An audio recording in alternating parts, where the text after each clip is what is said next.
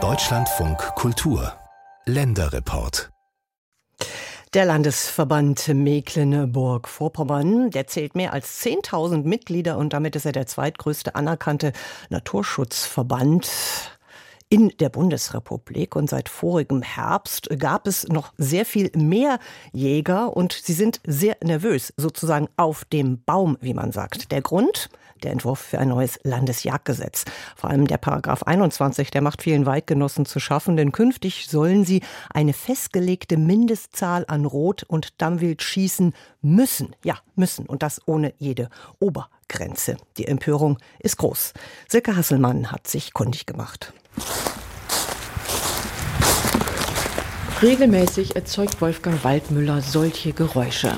Tagsüber beim gelegentlichen Waldspaziergang, ab Anbruch der Dämmerung bewaffnet auf dem Weg durch sein Jagdrevier hin zur Jagdkanzel. Denn ich selber bin seit 2003 Jäger, also schon eine geraume Zeit. Das sind jetzt äh, 21 Jahre lang. Ich habe eine eigene Pacht äh, vor der Haustür, wo man also wirklich regelmäßig hinkommt. Wolfgang Waldmüller, das hört man, stammt aus Bayern. Seit den frühen 1990er Jahren ist der einstige Kfz-Mechaniker und Autohausbetreiber Wahlmecklenburger.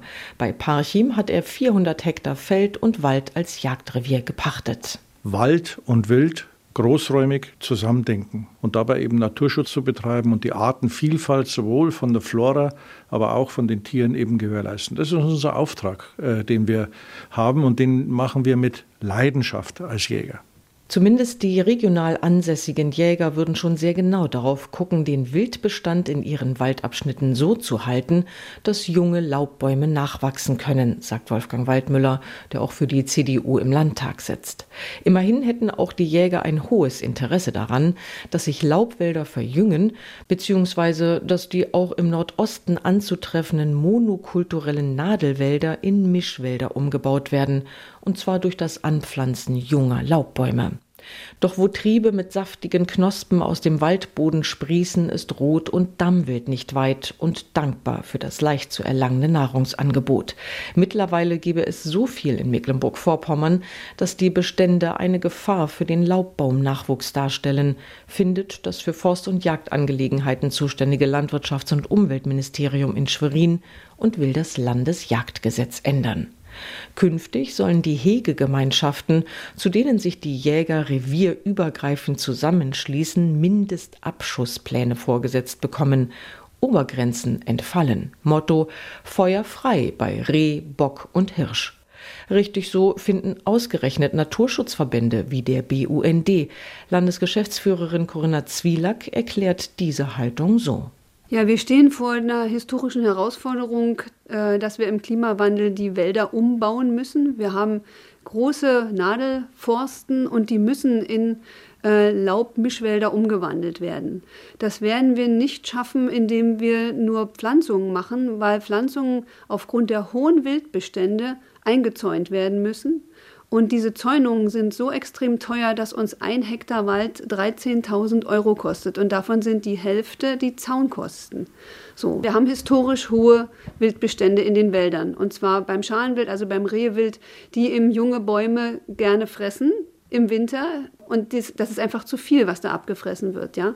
15-jährige Bäume müssten 8 Meter hoch sein. Und wenn Sie mal schauen, dann schaffen die das auf 1,50 Meter, weil der Leittrieb eben ab ist. So, dieser Gesetzentwurf kehrt das Paradigma um und setzt den Wald vor das Wild, sodass wir die Jagd dem Wald anpassen und nicht, dass der Wald sich den Wildbeständen anpasst. Schon jetzt sieht das Landesjagdgesetz Abschusspläne für diverses Wild vor, ob bei Wildschweinen oder Rehwild. Doch da schreiben die Behörden den Jägern Höchstabschusszahlen vor. Mit Blick auf das sogenannte Schalenwild soll der Paragraph 21 nun entscheidend geändert werden, sagt Corinna Zwielack. Das würde bedeuten, in Bereichen, wo nachgewiesene Wildschäden sind, wo auf ähm, einem bestimmten Bereich die, na, der natürliche Aufwuchs junger, junger Bäume nicht mehr durchkommt, dass man für diese Bereiche den Abschussplan mit einem Mindestsoll belegt. Im Moment gibt es Obergrenzen und wer die überschreiten möchte oder wenn sie überschritten werden müssen, dann gibt es relativ komplizierte Genehmigungsverfahren dafür und so weiter. Keine Obergrenze mehr, keine Antragstellerei. Diese Form der Entbürokratisierung wird vorigen Herbst von den Fachverbänden im Jagdbeirat Mecklenburg-Vorpommerns diskutiert und unterstützt. Zum Entsetzen vieler Jäger sogar vom Präsidenten des Landesjagdverbandes MV, der kurz darauf zurücktreten muss. Als sich Mitte Januar der zuständige Agrarausschuss des Schweriner Landtages mit dem Gesetzesentwurf befasst, bläst der Verband zum Protest. Etwa 1000 Jägerinnen und Jäger haben ihre orangefarbene Signalweste übergestreift und versammeln sich in Schwerin zur Demonstration unter dem doppeldeutigen Motto Wir sind wild entschlossen. Vizeverbandspräsident Jan Pagels erklärt, es geht uns um verschiedene Punkte. Ein Schwerpunkt ist der Mindestabschuss, der ungedeckelt stattfinden soll beim weiblichen wiederkäuenden Schalenwild. Das heißt, ein Revierinhaber kann so viel schießen, wie er möchte. Und das ist etwas, was wir als Jäger, als Anwalt des Wildes so nicht akzeptieren können. Und deswegen stehen wir hier. Was der Jagdverband MV fordert? Dass ein Deckel reinkommt. Dass ihm gesagt wird, ja, Revierinhaber, du kannst schießen, Du kannst auch über einen bestimmten Bereich hinausschießen, um 10, 20 Prozent, aber dann muss Schluss sein. Weil das geht nicht darum, das Wild als Schädling zu betrachten, sondern das Wild soll auch seine Lebensgrundlagen behalten, ebenso wie seine Population. Viele Jäger wehren sich dagegen, mehr Wild schießen zu sollen als bisher. Der Bund für Umwelt und Naturschutz MV ist dafür. Verkehrte Welt. BUND-Geschäftsführerin Corinna Zwielak schüttelt den Kopf. Ja, also das ist ja eine verkehrte Rollenzuschreibung, dass wir uns jetzt einen Blutrausch wünschen würden. Ja, das geht nicht um ein sinnloses Totschießen von Wild, sondern es geht um die Planung eines angepassten Bestandes. Was ein angepasster, verträglicher Wildbestand ist, sei zwar noch in der Diskussion, fraglich auch, wie die Behörden kontrollieren, gar sanktionieren wollen, dass und warum eine Jagdgemeinschaft die vorgeschriebene Jagdstrecke nicht erreicht hat, räumt Corinna Zwielak ein. Derweil hat Landwirtschaftsminister Till Backhaus von der SPD dem Landesjagdverband einige Veränderungen im Entwurf versprochen. So solle es bei Rotwild, das mehr als zwei Jahre alt ist, doch eine Abschussobergrenze geben. Nach wie vor aber sollen weibliche wie männliche Tiere der Alterskategorie 0 und 1 ohne Limit zum Abschuss freigegeben werden, also die jüngsten. Auch unter diesen Umständen würden genügend Jungtiere durchkommen, später prächtige Geweihe ausbilden und Trophäenträger sein, meint Corinna Zwielak. Vor allem wegen der Trophäen leistet der Jagdverband so großen Widerstand, glaubt sie.